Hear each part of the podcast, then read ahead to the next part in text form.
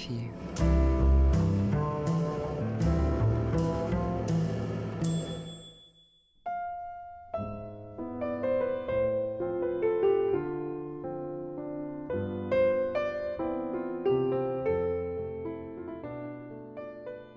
Здравствуйте. Меня зовут Алена Сугаровская, и сегодня мы бы хотели поговорить о петербургском тексте Ахмата.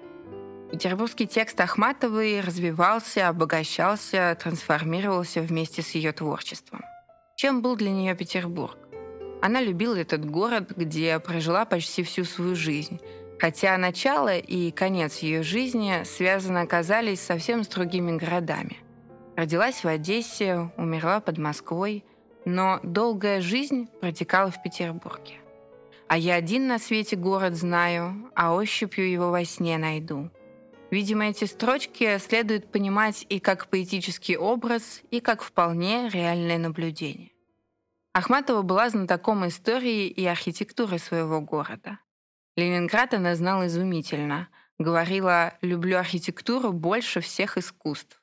Вспоминала в середине 40-х годов одна из ее молодых современниц, тогда молодая студентка Наталья Роскина. Знала автора каждого здания, знала историю его перестроек с той культурой знания и той дотошностью, которой она при кажущемся отсутствии педанства вносила во все, чем увлекалась. Она любила меня подвести к красивому месту каким-то новым ходом, чтобы оно открывалось внезапно. Любила обращать мое внимание на всякие тонкости зодчества и трогательно радовалась моему восхищению. Ахматова знала город во всем его многообразии – его территорию, топографию, наклон улиц, звуки и запахи. Петербург в 1913 году – это почти домашний город. Шарманка за заставой, цыганка, пляшущая на заплеванной мостовой, щемящий гудочек паровичка над Невой.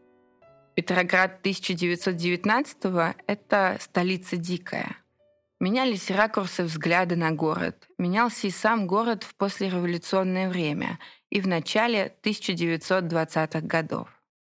Все старые петербургские вывески были еще на своих местах. Но за ними, кроме пыли, мрака и зияющей пустоты, ничего не было. Голод, расстрелы, темнота в квартирах, сырые дрова, опухшие до неузнаваемости люди. Вспоминала об этом времени Ахматова. В гостином дворе можно было собрать большой букет полевых цветов. Догнивали знаменитые петербургские торцы. Из подвальных окон крафта еще пахло шоколадом. Все кладбища были разгромлены. Город не просто изменился, а решительно превратился в свою противоположность. Начало XX века – новый этап истории культуры Петербурга – доведший противоречия российского бытия до трагического накала трех революций и гражданской войны, на протяжении 15 лет потрясавший всю страну, прежде всего его столицу. Завершение гражданской войны и полная победа советской власти обозначили начало нового этапа истории России и культуры Петрограда-Ленинграда. Особое значение произошедшего определялось тем, что в 1918 году столицей страны вновь была перенесена в Москву. Петроград стал рядовым городом, который государство диктатуры пролетариата чтило как колыбель революции, но отторгало от себя как носителя враждебной аристократической и интеллигентской культуры, предпринимая всевозможные усилия – для искоренения в Ленинграде петербургского духа, души Петербурга. На протяжении ее жизни город трижды менял название. Вспоминая в тексте поэмы «Без героя», каким он был в блокаду, она предпочла называть его просто «город», без имени, но обязательно с большой буквы. Ленинград XX века, конечно, имел совсем иную интерпретацию, чем классический Петербург. 1965-м, оказавшись за границей, Ахматова поправила своего собеседника, эмигранта, назвавшего ее город Петербургом. Она теперь жила в Ленинграде, продолжала его любить, но прекрасно отдавала себе отчет в том, что это уже другой город. Однако и Ленинград для Ахматовой продолжает существовать в блеске шпилей в отблеске вод. Поэтический взгляд Ахматовой на город был всегда исключительно точным и острым.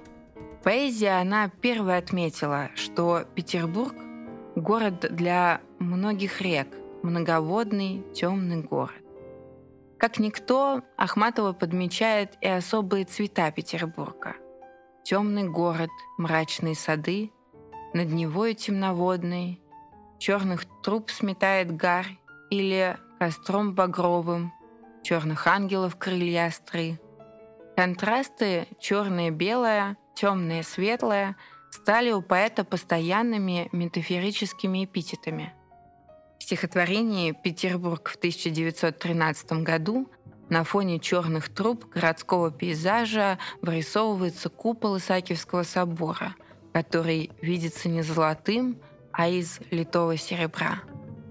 В петербургском тексте Ахматовой наиболее часто употребление белого и черного цветов. Третьим эмоционально и художественно значимым цветом города является красный. Он часто тревожен – и малиновые костры, словно розы в снегу, цветут. Сочетание гармонии и тревоги — это Ахматовский Петербург. Первым, кто произнес словосочетание «Ахматовский Петербург», был Николай Анциферов. Он не знал поздней Ахматовой, поэтому все его тонкие наблюдения над образом города, живущим в ее поэзии, имеют отношение преимущественно к поэзии Ахматовой времени ее первых сборников. Сама она позже свое раннее творчество назвала любовным дневником. Город же являлся фоном этого дневника, свидетелем любовных встреч и разлук.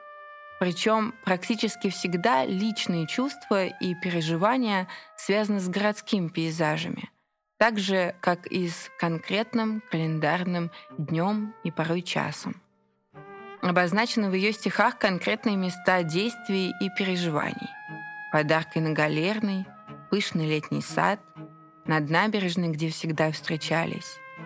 Город в поэтическом сознании Ахматовой самым тесным образом связан с ее собственной жизнью.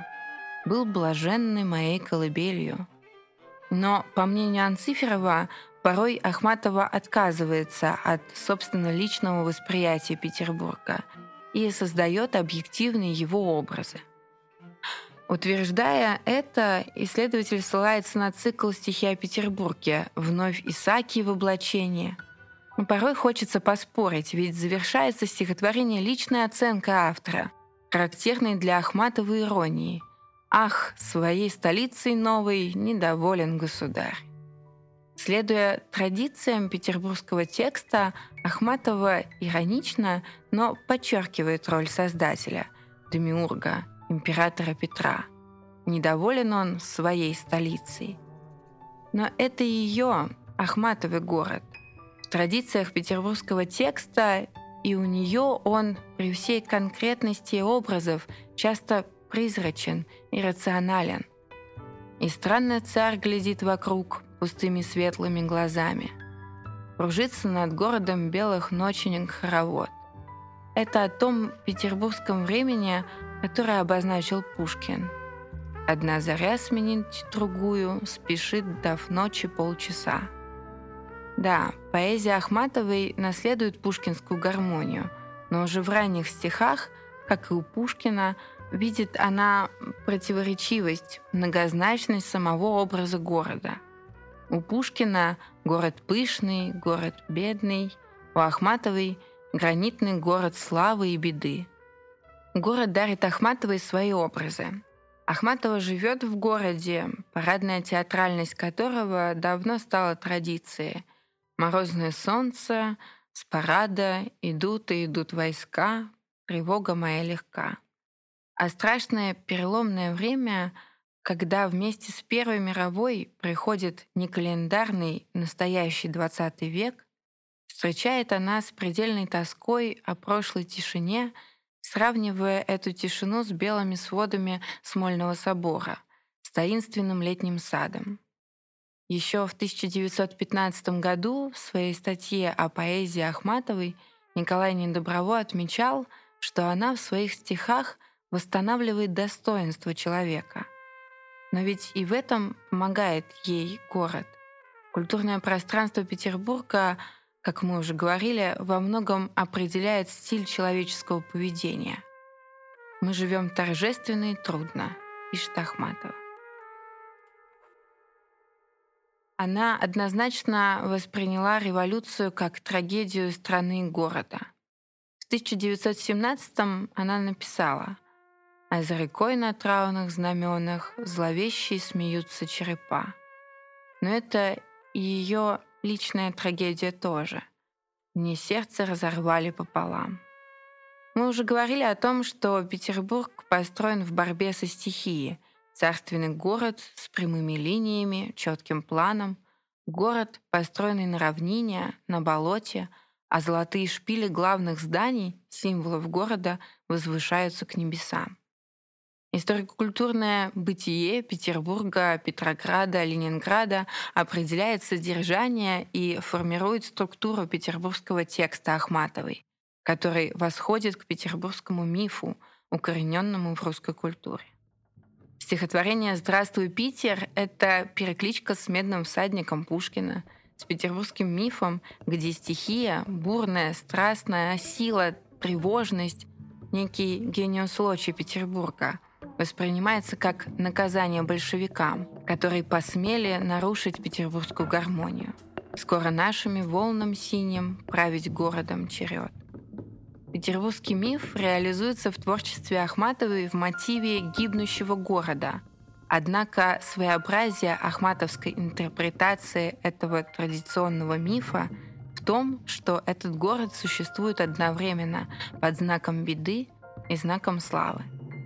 Строительство города на костях, извечная война со стихиями природы, наводнениями, тяжелый климат, революция, уничтожившая Петербург, и вызвавшая к жизни город новый и страшный, новое название города Петроград выступает у Ахматовой как сущность другого города. Но этот другой город одновременно все тот же царственный и сиротливый, жестокий и беззащитный, обреченный и торжествующий, ее родной и любимый город, в котором она стала поэтом – эта мысль настойчиво проходит через весь ахматовский петербургский текст, организуя в единый текст разные по содержанию и жанры произведения. Ахматова ощущает себя наследницей петербургской культуры и в то же время с гордым достоинством признает, что ей, ее поколению, пережившим вместе с городом его трагедии, священный град Петра невольным памятником будет. Дело в том, что с годами город выступает в поэзии Ахматовой не только фоном и свидетелем, но и реальным участником ее жизни и творчества. Это впрямую связано с историзмом Ахматовой, с ее настойчивым вписыванием себя в историю. Началось это, как мы уже говорили, в 1914 когда стало очевидно, сроки страшные близятся, и город становится мрачнейшей из столиц. В этой связи особое внимание привлекает к себе стихотворения 17 года, отражающие, казалось бы, прежде всего биографический план, разлуку с эмигрирующим из России, покидающим Петербург Борисом Анропом. Но за биографическим планом раскрывается более глубокий историо-философский план. Стихотворение «Высокомерьем дух твой мрачен, Ахматова, которая, как мы помним, порой отражала в своей поэзии призрачный образ города, сейчас отказывает Анропу в праве видеть российскую столицу как Марево. Да, она признает греховность Петербурга, но хочет верить, что все искупить и все исправить можно. Жизнь изменилась необратимо. Ахматова говорит об этом – опять включая в свои тексты городские реалии. Прежде всего, разведенный мост как символ разрыва времен. На разведенном мосту, в день, ставший праздником ныне, кончилась юность моя. Уходит в туман город, Все унеслось прозрачным дымом и стлело в глубине зеркал. Теперь плещется лунная жуть, город весь в ядовитом растворе. Спасибо за внимание.